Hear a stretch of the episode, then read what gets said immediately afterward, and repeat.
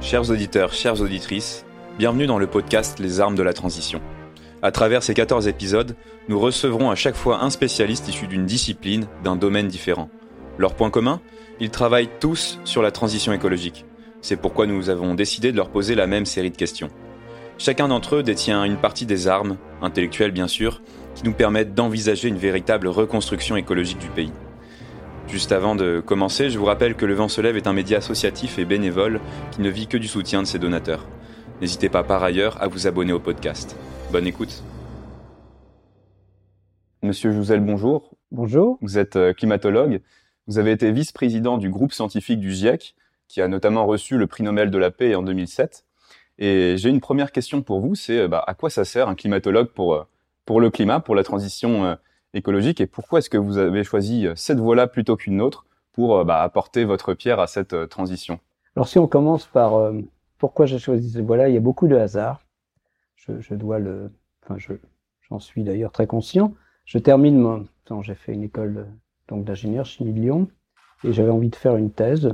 Voilà, je suis breton et un des critères de choix pour la thèse, c'était de se rapprocher de la Bretagne. Alors, je regardais, il y avait, effectivement des, sujets proposés au CEA Saclay. Et euh, donc là, j'ai rencontré euh, la personne qui proposait ce sujet. Euh, voilà, je, en fait, il y avait une certaine compétition, mais j'ai quand même été euh, pris à, Saclay, donc c'était en octobre 68, donc il y a quand même 51 ans. Et euh, au départ, il y avait, disons, pas vraiment sujet de thèse de défini et il m'a proposé un sujet de thèse sur la formation de la grêle. Alors j'ai été extrêmement surpris euh, d'abord, mais j'ai été, j'ai accepté tout de suite. Alors il faut voir euh, quelle l'idée derrière, c'est que, alors pour vous, pour beaucoup de gens, euh, la grêle c'est de l'eau, la glace c'est de l'eau, mais dans cette eau, eh bien il y a, disons des isotopes, hein, c'est-à-dire qu'il y a l'hydrogène a, disons un grand frère qu'on appelle l'hydrogène lourd, de même pour l'oxygène qui a il y a de l'oxygène 18.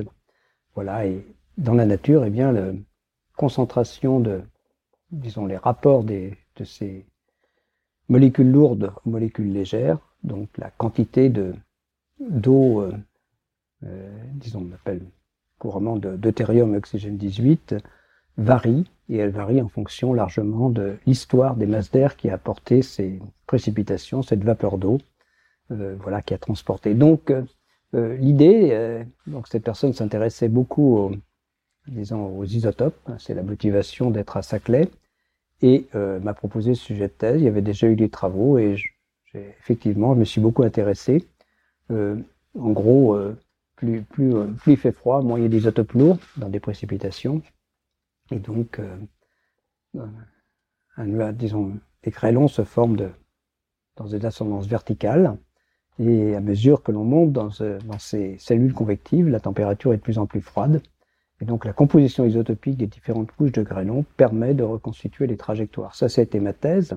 Et pendant cette thèse, eh bien, euh, euh, Claude Lorius, qui était déjà glaciologue, hein, qui avait d'ailleurs fait sa thèse sur les isotopes aussi de l'eau, mais dans les glaces, euh, dans les neiges polaires, eh bien, euh, en fait, il n'avait pas de laboratoire. Il venait faire faire ses analyses dans notre laboratoire.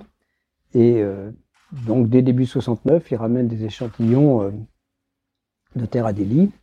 Et euh, voilà, ils ont été analysés au laboratoire. Et bon, j'ai commencé à, disons, d'ailleurs, on est devenus très amis rapidement, puisque on jouait tous les deux au foot.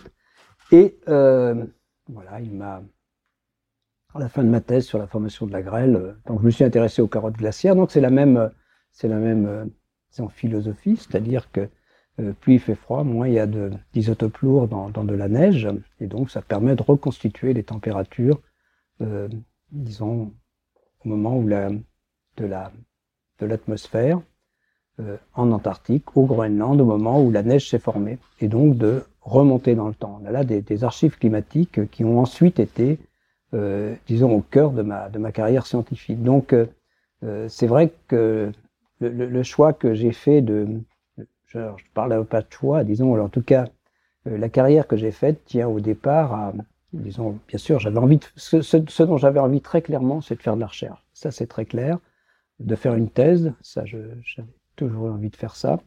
mais ensuite, le sujet s'est proposé à moi plutôt que je ne l'ai proposé moi-même. Et ça m'a amené naturellement, disons, je suis toujours, me suis toujours intéressé à la glace hein, depuis, disons, alors à la fois les grêlons et puis ensuite les, les, les, neiges et les glaces polaires.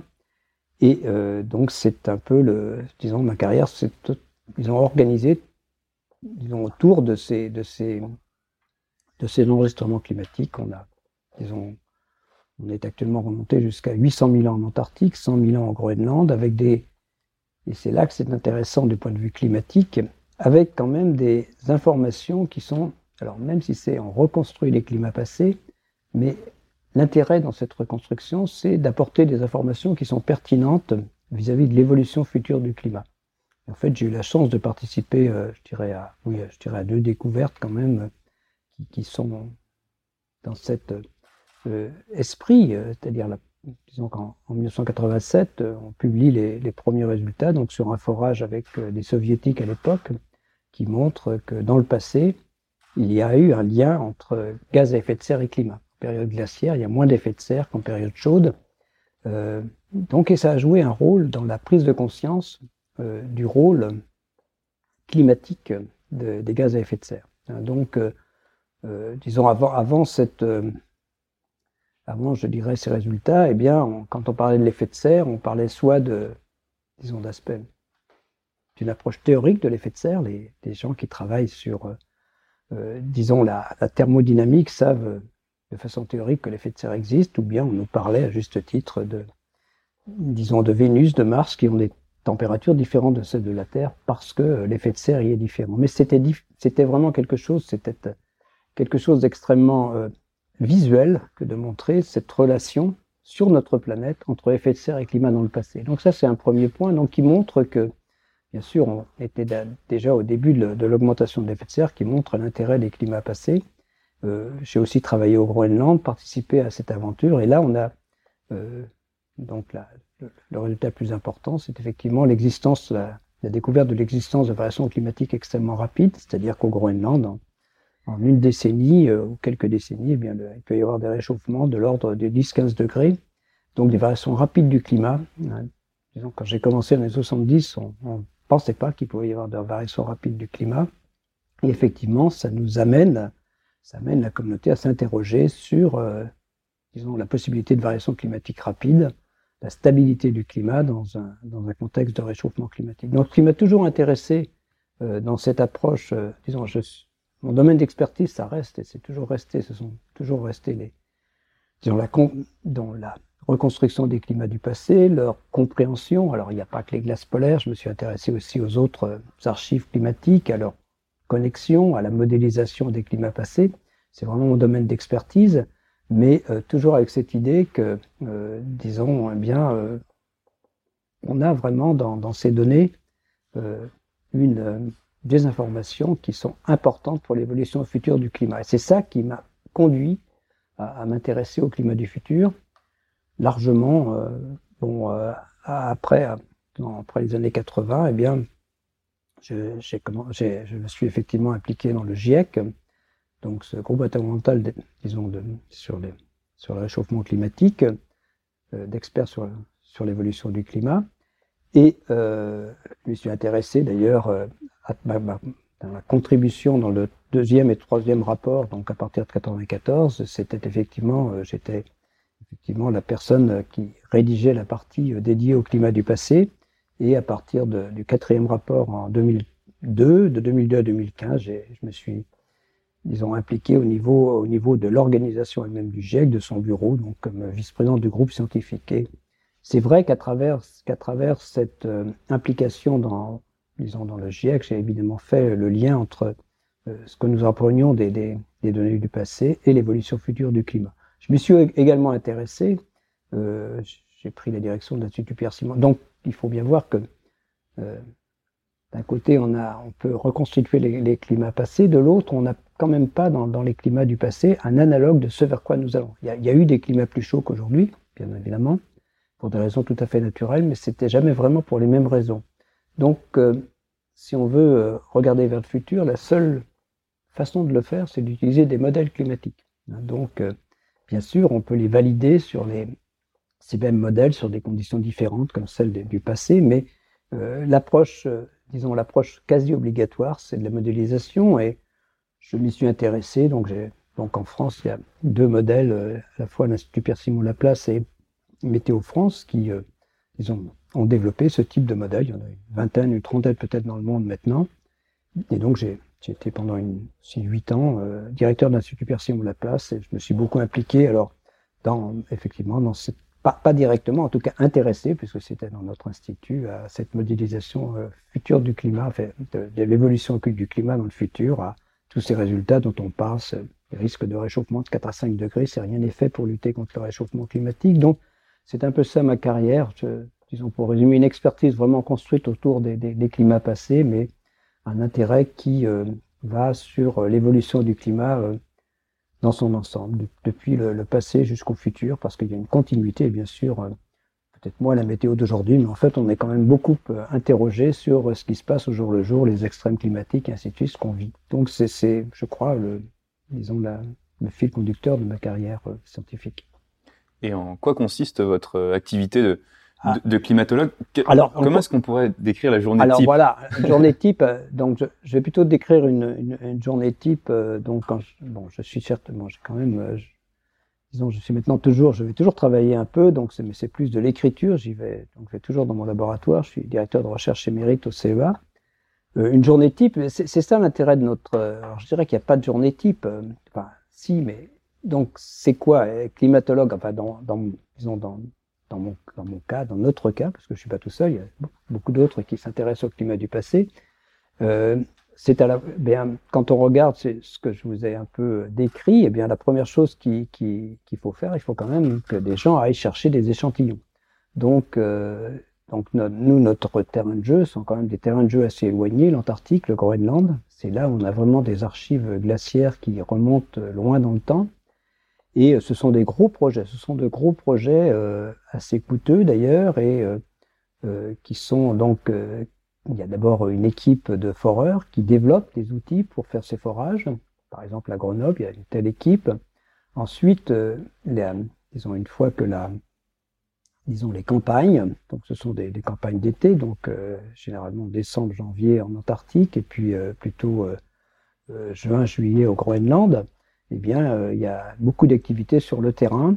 Et euh, alors, moi, bien sûr, je n'étais pas dans l'équipe de forage, hein, pas, pas, directement foreur, mais euh, donc on est les chercheurs, on passe, on, on, va sur le terrain, on prépare les échantillons, on les découpe, on les, disons, on les identifie. Voilà, donc il y a un travail sur le terrain. J'ai pris j'ai pris plaisir. J'ai dû aller quatre fois au Groenland, qu'une seule fois en Antarctique, hein, donc plutôt comme J'étais longtemps aussi directeur de l'Institut polaire et c'était plutôt pour visiter la base elle-même. Donc je suis allé une seule fois en Antarctique, mais quatre fois au Groenland. Donc il y a un travail sur le terrain. Ensuite, il y a, eh bien, on ramène ces échantillons et il y a beaucoup de, euh, il y a des analyses au laboratoire. Il faut développer, donc on c'est de la spectrométrie de masse. Maintenant, il y a, a aussi des lasers qui permettent de mesurer ces compositions isotopiques. Donc il y a beaucoup de travail au laboratoire, il y a des milliers d'échantillons qu'il faut analyser, donc on les fait évidemment pas tout seul, c'est un travail d'équipe, euh, voilà. Mais euh, moi je me suis, disons, je me suis beaucoup intéressé pendant 20 ou 30 ans à, l'analyse elle-même.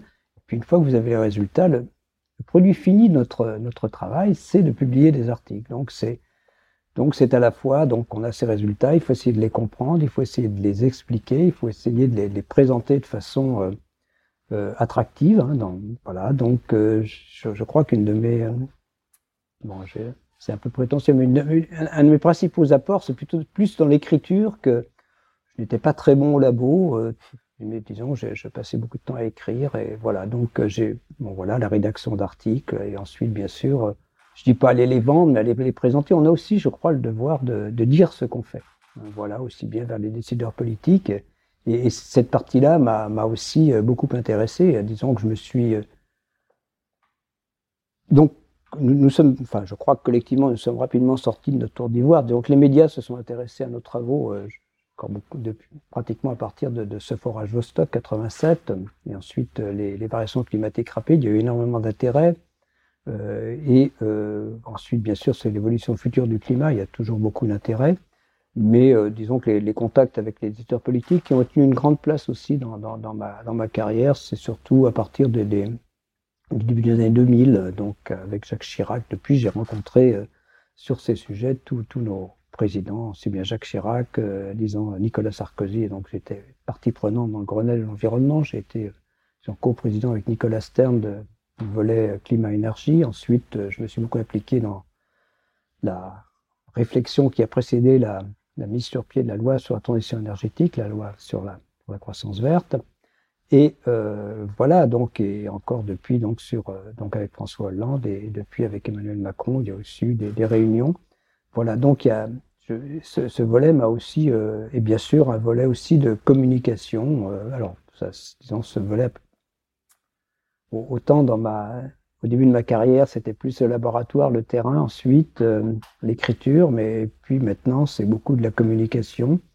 Euh, voilà, depuis ce matin, j'ai rencontré déjà euh, trois jours, trois, disons que vous êtes les quatrièmes personnes qui venaient dans cet appartement discuter de, de, changement climatique. Donc voilà, donc il y a actuellement une plus grande partie de mon temps qui est consacrée à par la communication, mais je suis aussi, je reste, j'aime toujours aller au laboratoire, un peu moins souvent, et puis, euh, ben, par exemple, je suis, ce qui me prend du temps, je suis membre du Conseil économique, social et environnemental, et c'est aussi un, disons, vraiment une organisation sur laquelle le, témoignage de, ces aspects environnementaux, je suis dans la section environnement, est aussi important.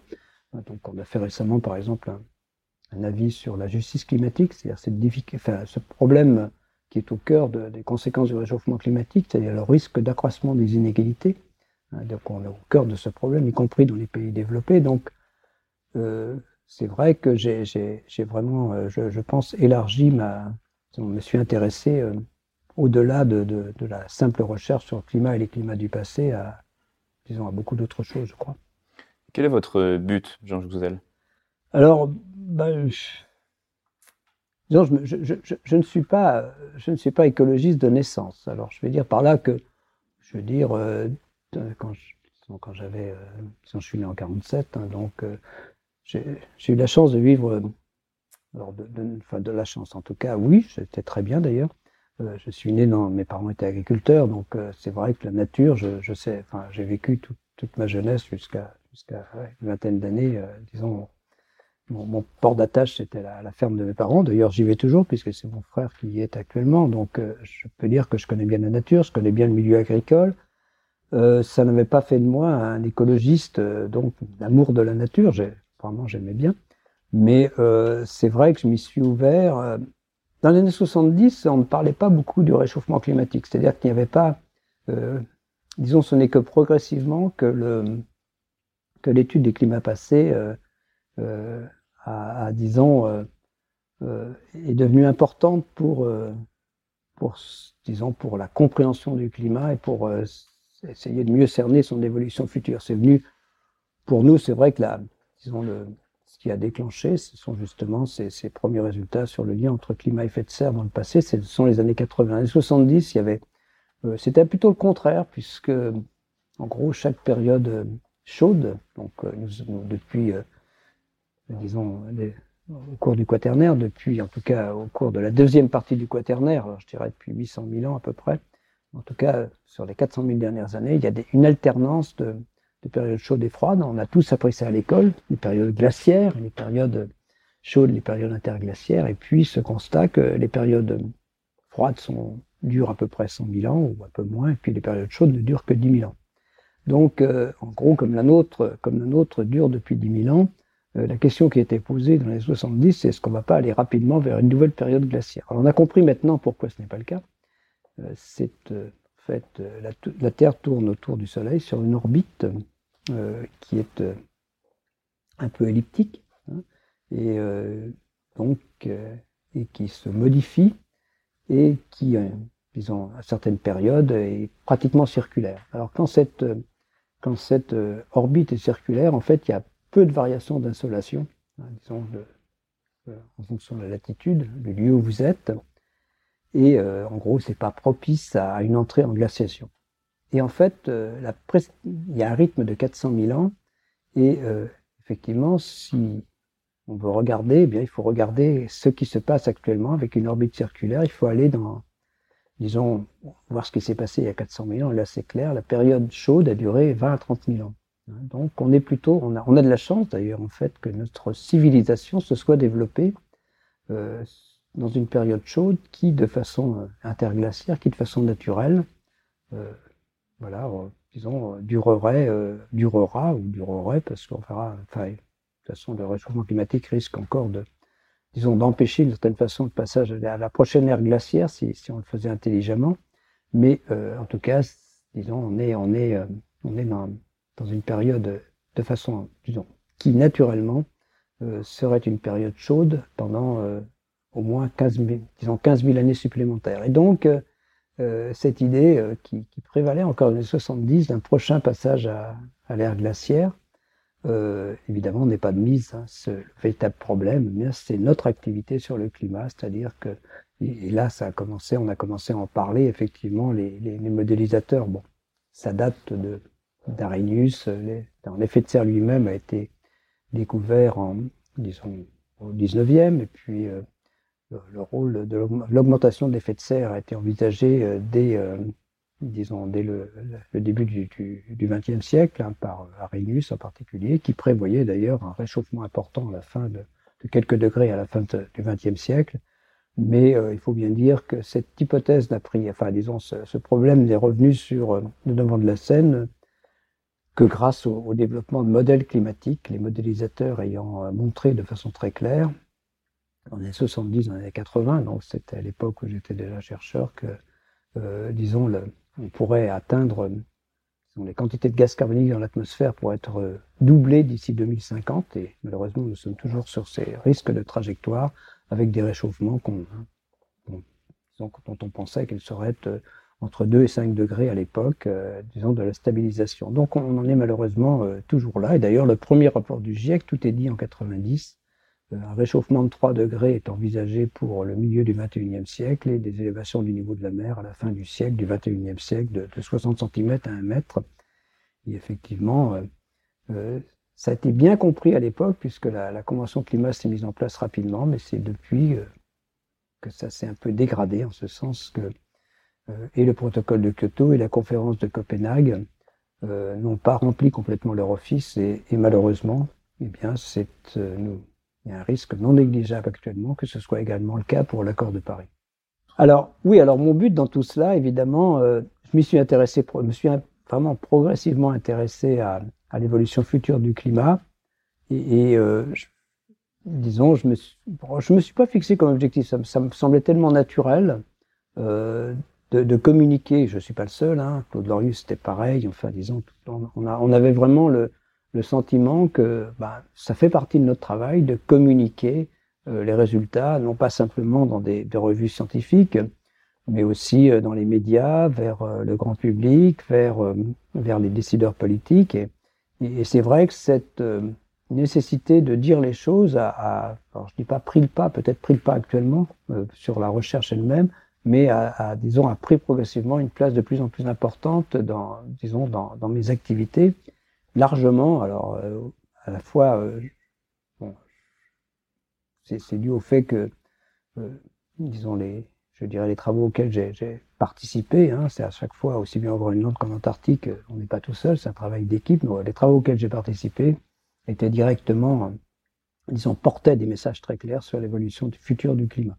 Donc, c'est un peu ça. Donc, donc, dans la mesure on était, je dirais, dès, dans les années, il y a une trentaine d'années que les, médias nous ont, nous ont effectivement euh, contactés. Hein.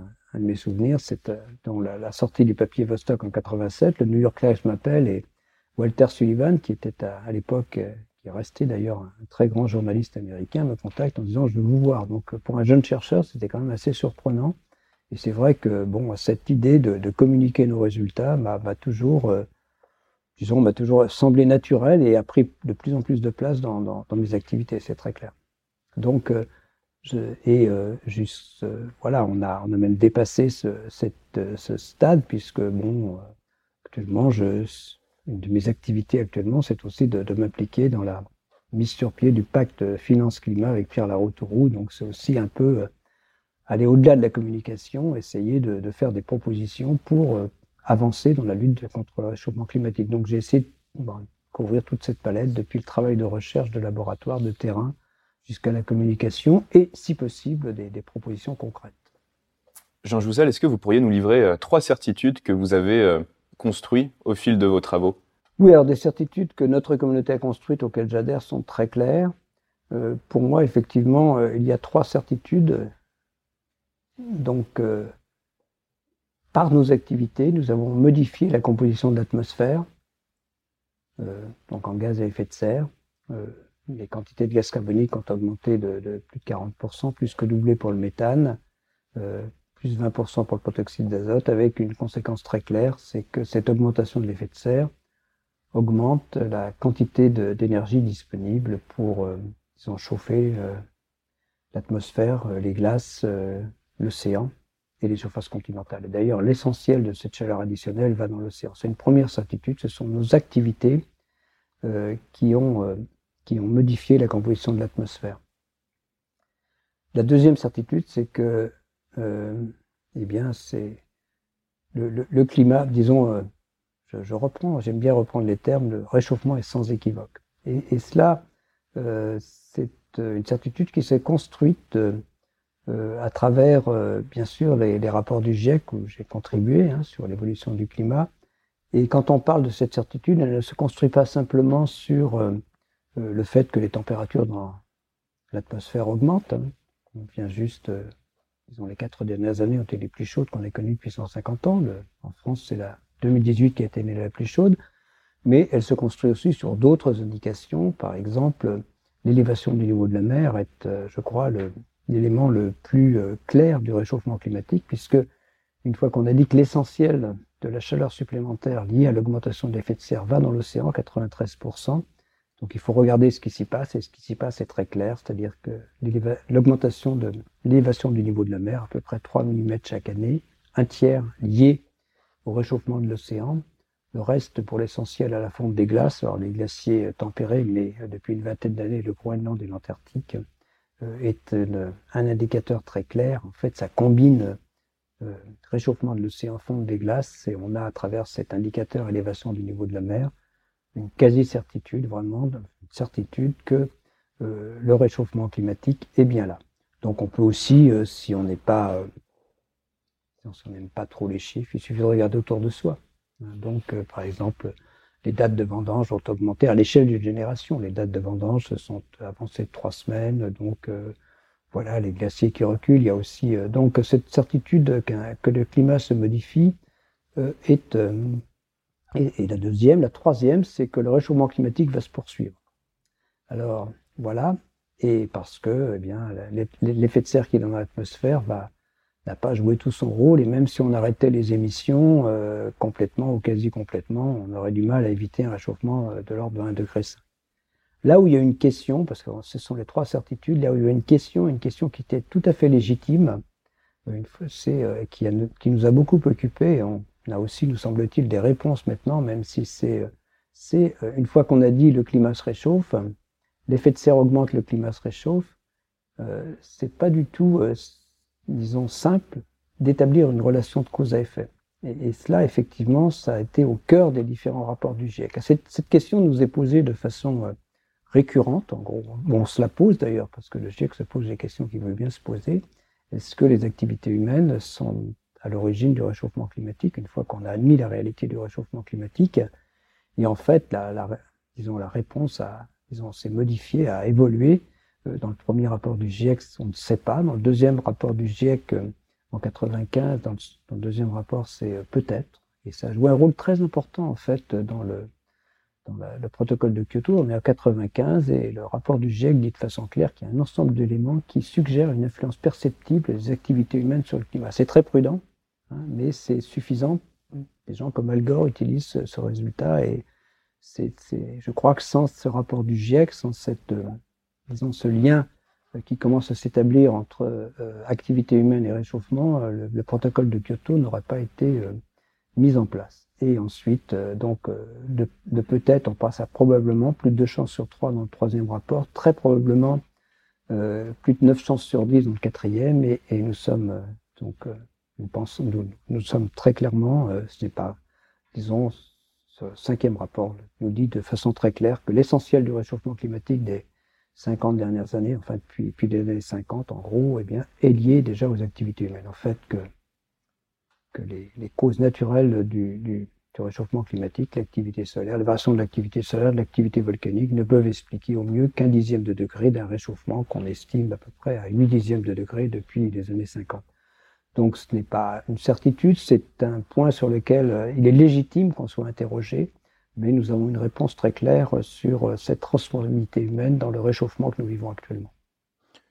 Quelle traduction concrète vous pourriez faire de ces conclusions en termes de politique publique, par exemple? Donc, eh bien, c'est pas, je dirais presque, c'est celle que nous avons faite. Euh, j'ai, bien sûr, disons, il n'y a pas.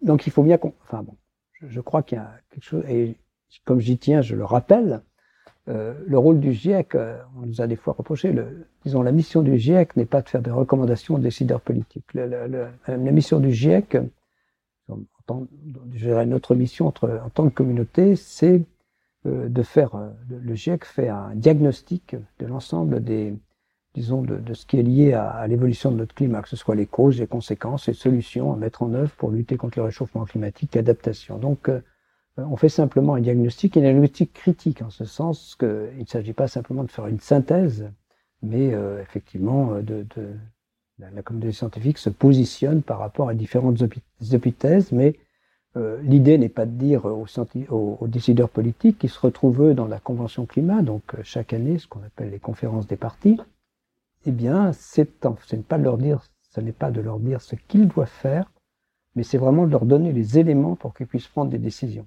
Et, et moi, je, on a beaucoup discuté au sein du GIEC. Certains nous disent, vous devriez aller plus loin, faire des recommandations. Non. Et, ça a bien fonctionné, hein, puisque bon, les, les décideurs politiques sont quand même assez intelligents pour comprendre les messages. Euh, quand on dit que si on fait rien pour lutter contre le réchauffement climatique, on va vers 4-5 degrés à la fin du siècle avec des conséquences extrêmement importantes, quelle que soit la direction dans laquelle on regarde, les gens comprennent.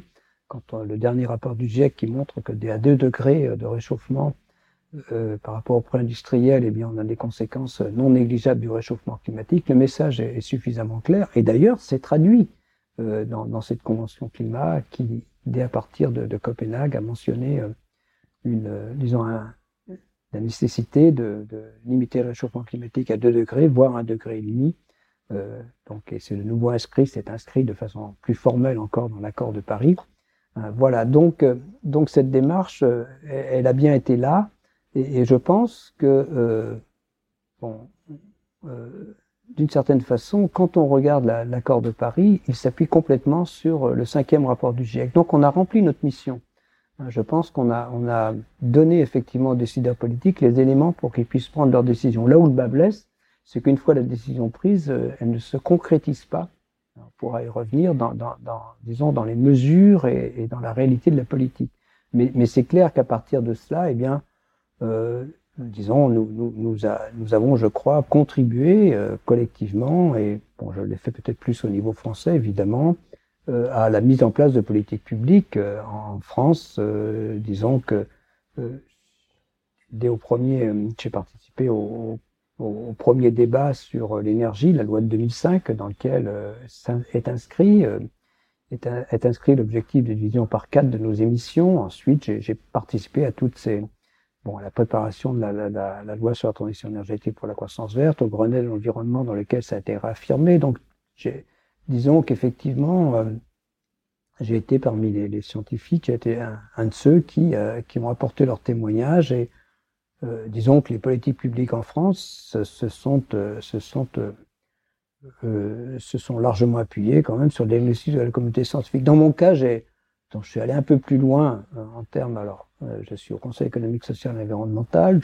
J'ai été co-rapporteur euh, d'un premier avis euh, avec Catherine Kissokol sur la, loi de transition énergétique, sur laquelle on s'est exprimé. Hein.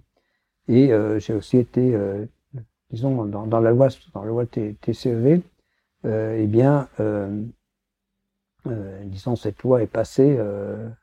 j'ai été, disons, l'avis du CESE est, est sollicité par rapport à ces lois qui ont à voir avec l'émission du CESE. J'ai été co-rapporteur là aussi de l'avis sur la loi sur la transition énergétique. Donc, disons que je me suis exprimé aussi à travers à travers le CESE et c'est là aussi le dernier rapport un dernier avis sur la justice climatique, sur le risque d'accroissement des inégalités. Donc je suis allé un peu plus loin grâce au CESE que, que simplement un témoignage de scientifiques. C'est vrai que je suis au Conseil économique, social et environnemental. D'ailleurs, dans la, disons, je dirais, euh, si j'y suis, c'est que j'ai été désigné comme personnalité qualifiée suite à mon implication dans le corps de l'environnement. Il y a une certaine continuité, ça je veux dire, mais euh, disons cette euh, disons au niveau au niveau du, du, CESE, disons tout j'ai été en fait, je me suis impliqué dans cinq avis depuis, enfin c'est ma deuxième mandature, ils sont tous une dimension climatique. Donc ça a été aussi un endroit où j'ai pu témoigner, au-delà un peu de, simplement, euh, disons, les, les, travaux de recherche. voilà, c'est un peu entre l'expertise et la décision politique. Quelle devrait être la place de votre discipline dans l'élaboration de la planification écologique? Dans le sens où à quel niveau est-ce que votre discipline devrait intervenir par rapport à la décision? Et est-ce que vous avez déjà euh, pensé à une structure qui pourrait faciliter euh, Oui, alors, euh, oui. Alors, au niveau de la décision, je pense qu'il y a, il faut bien prendre la dimension. Jusqu'ici, on a parlé de, climat, c'est ce quoi vous m'avez invité, mais on est dans un contexte beaucoup plus important de, changement. Euh, bon, je dirais, c'est la transition écologique au sens large. On va parler de transition, transition énergétique, qui est la loi sur la transition énergétique, qui est directement, je dirais, une loi dont une première motivation est la préservation du climat, la diminution des, émissions de gaz à effet de serre, mais on est dans un contexte beaucoup plus large où il y a d'autres problèmes environnementaux tout aussi importants, euh, comme la perte de biodiversité, comme euh, la pollution, comme l'accès en eau, euh, voilà, comme tous les problèmes de santé, d'environnement. Et un des points qu'il faut bien prendre, enfin que les gens prennent, c'est que ces problèmes ne sont pas indépendants les uns des autres. Hein. Par exemple, si euh, malheureusement, je dirais qu'un réchauffement climatique rapide, euh, de façon claire, exacerbe les autres problèmes environnementaux qui n'ont pas besoin de ça. Je, je donne souvent l'exemple de, de la, perte de biodiversité. si on, rien n'était fait pour lutter contre le réchauffement climatique, à la fin du siècle, la vitesse de déplacement des, zones climatiques, euh, donc qui serait de l'ordre de, quelques kilomètres, enfin entre 5 et 10 kilomètres par an, donc à la fin du siècle, hein, eh bien serait supérieure à la capacité de déplacement de la moitié des espèces faune ou flore. Donc ça montre bien euh, ce lien, hein, donc euh, si on ne stabilise pas le climat, la biodiversité en souffrira. Elle, elle, elle, en souffre, elle souffre des activités humaines par de beaucoup d'autres façons, mais c'est de même pour la pollution. La pollution estivale, les villes polluées, c'est beaucoup plus difficile. Un, événement de pollution estivale, donc quand il y a, quand il y a des, disons des, des périodes caniculaires, il est très très difficile d'y faire face avec, euh, disons, euh, évidemment, ça se décline sur des problèmes de santé et d'environnement.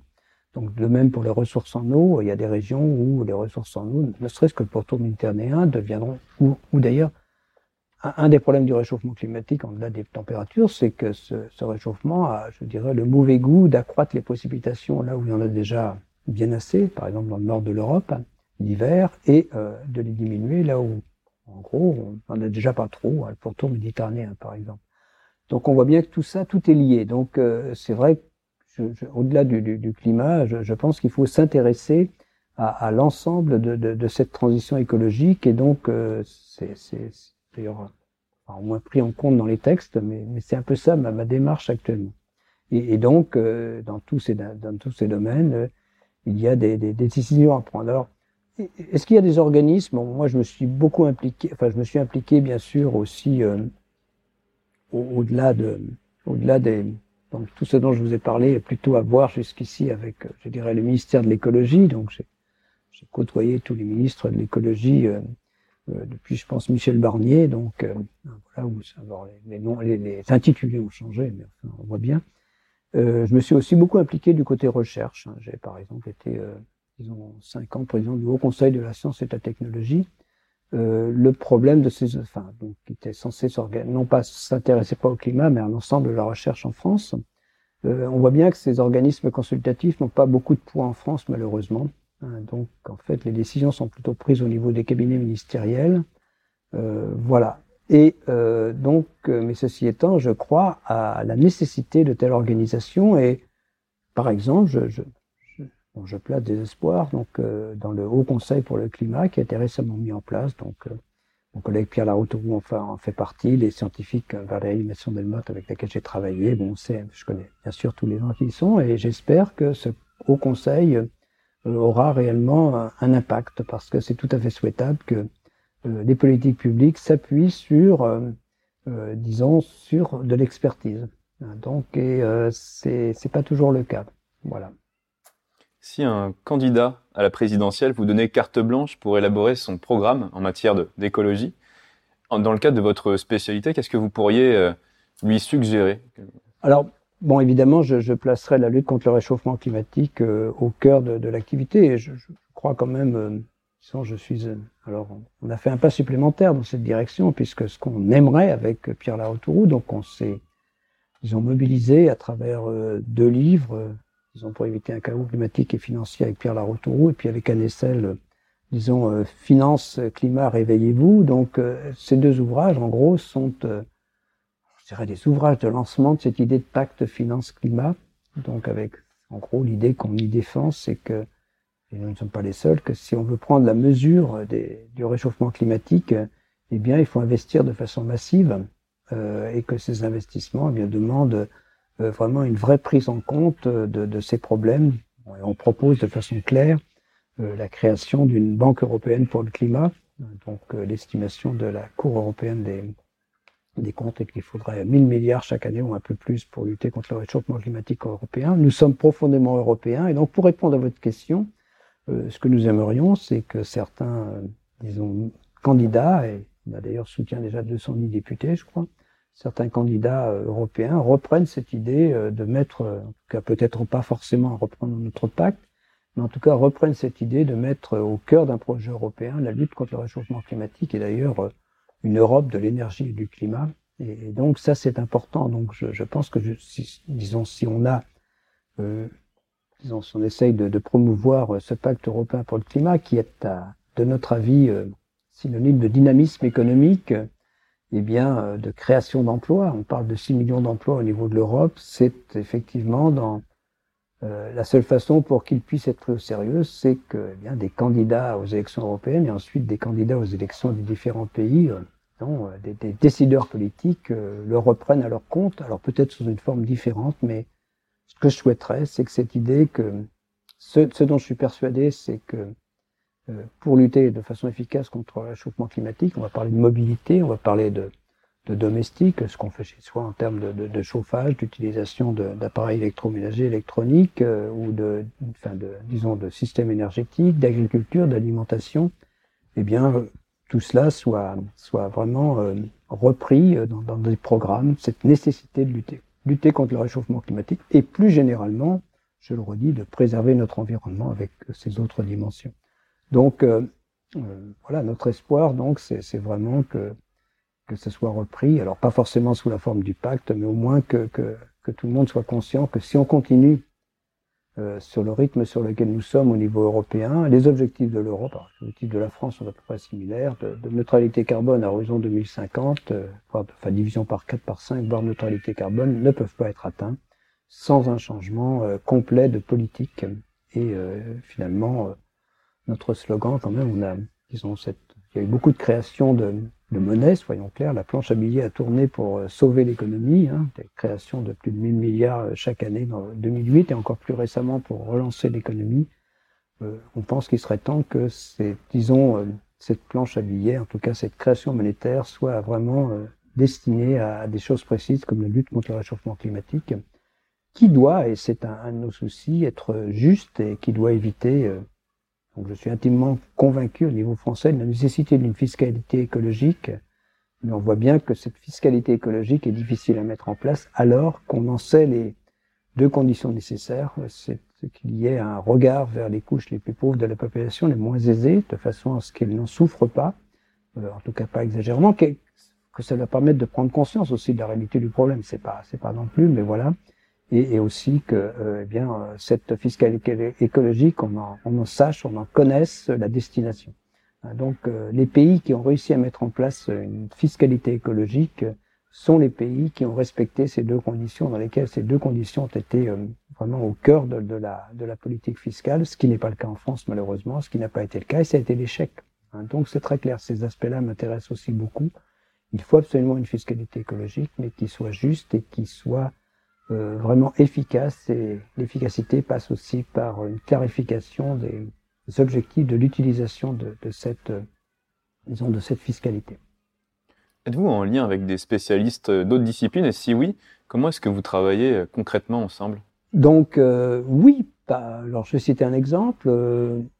Un, un, de nos derniers articles, c'est un article avec Éloi Laurent, qui est sociologue, voilà, Éloi Laurent, et qui s'intéresse aux inégalités, mais de cet article, c'est plus pour, euh, euh, disons, pour mettre en avant, disons, la nécessité de nouveaux indicateurs. Donc voilà, donc voilà un travail que j'ai fait avec un, un économiste, un sociologue plutôt qu'un économiste. C'est un travail récent euh, je, je, côtoie beaucoup, euh, je, je, côtoie beaucoup. Alors, disons dans les articles, c'est un article que je vous cite qui est assez récent, évidemment à travers, euh, exemple, au niveau du CESE, il y a toutes les sensibilités. Euh, voilà, donc c'est quand on rédige un des avis du CESE, il faut aussi savoir tenir compte de, disons, effectivement, d'un aspect consensuel de gens qui viennent de différents horizons.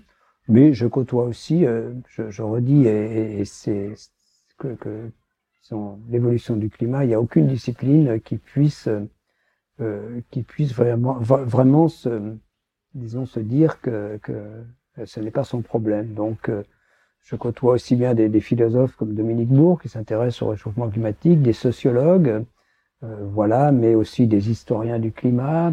Euh, il y a aussi des spécialistes de l'agriculture, il y a aussi des, enfin, des gens qui sont plus orientés vers la technologie. Donc tout cela euh, ou même des juristes. Je me suis, bon, j'ai parrainé, euh, j'ai parrainé l'organisation de Marie Toussaint, qui est, disons, notre affaire, euh, notre affaire à tous, qui est euh, une des, une des quatre organisations signataires, euh, signataires de, de, de, disons, de l'appel l'affaire du siècle. Hein, voilà, donc je, je m'intéresse, je, par exemple, donc j'ai fait sa vie sur la, sur la, la, la justice climatique avec une disons, une, une juriste, Agnès Michelot. Donc, euh, j'ai effectivement beaucoup de, de travaux communs euh, avec euh, pratiquement toutes les disciplines.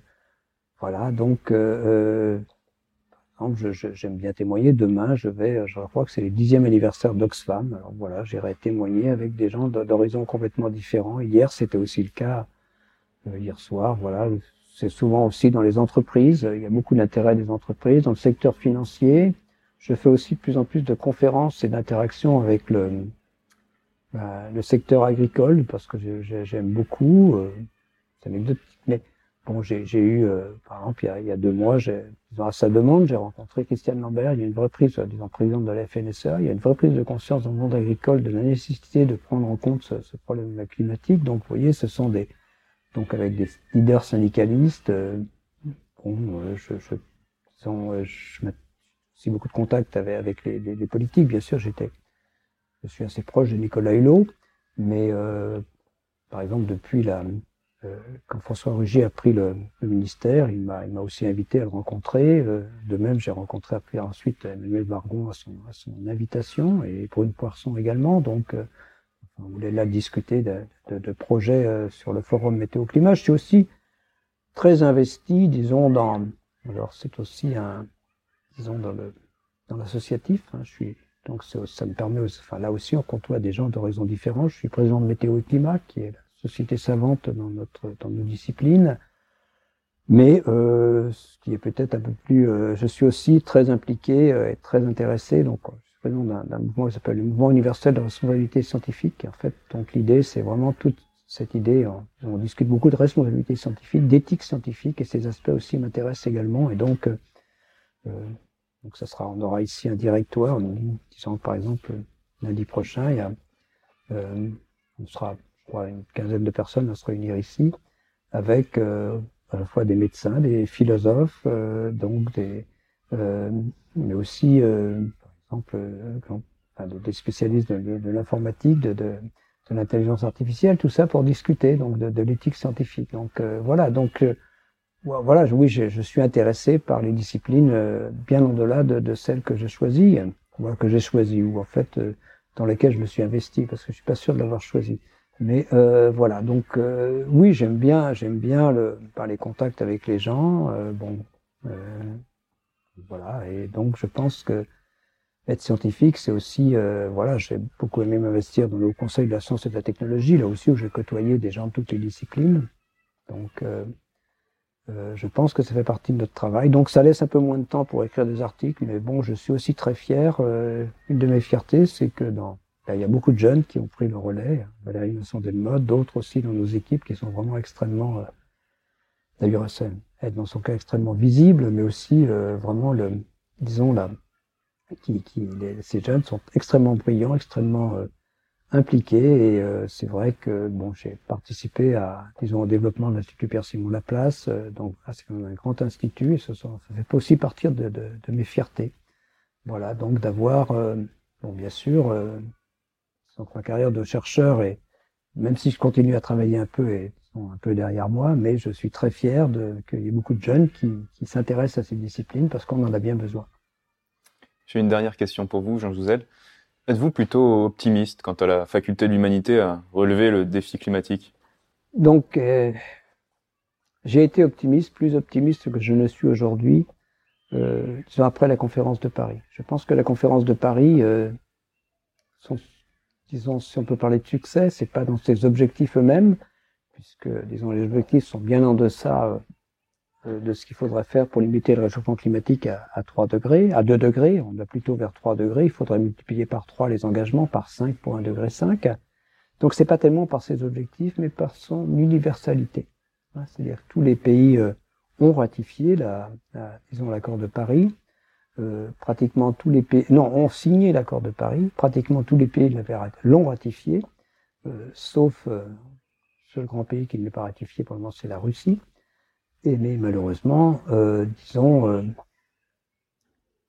le, retrait annoncé des États-Unis, le retrait envisagé du Brésil, et du coup d'autres pays qui traînent des pieds, comme l'Australie, bien sûr, et on ne voit pas la Russie ratifier l'accord de Paris si les États-Unis le en sortait, euh, font que cet optimisme que j'avais euh, après l'accord de Paris, euh, je, je, suis beaucoup moins optimiste. Ceci étant, je, je, je pense qu'il faut faire le maximum. Je reste, je reste non pas confiant, mais je reste convaincu qu'il faut faire le maximum pour limiter le réchauffement climatique. Et c'est d'ailleurs dans cet esprit que nous avons lancé cette, cette idée d'impact finance-climat pour l'Europe.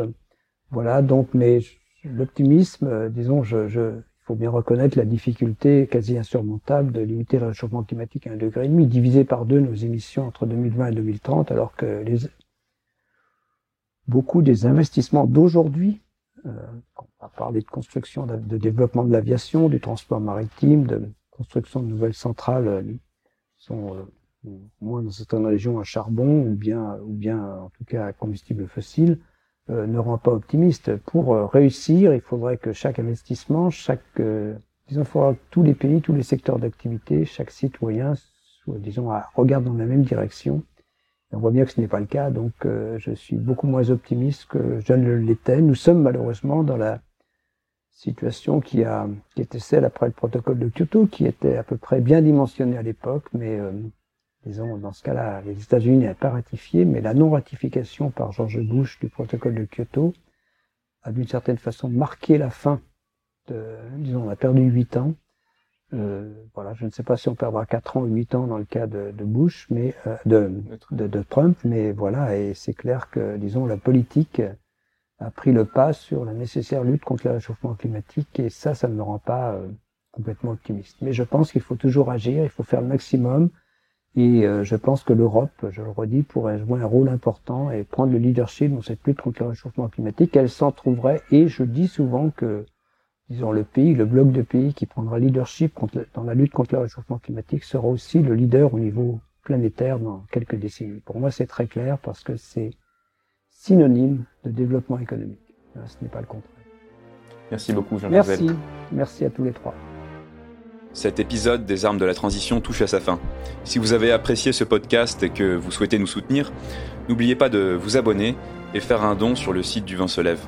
Et à bientôt pour une prochaine émission.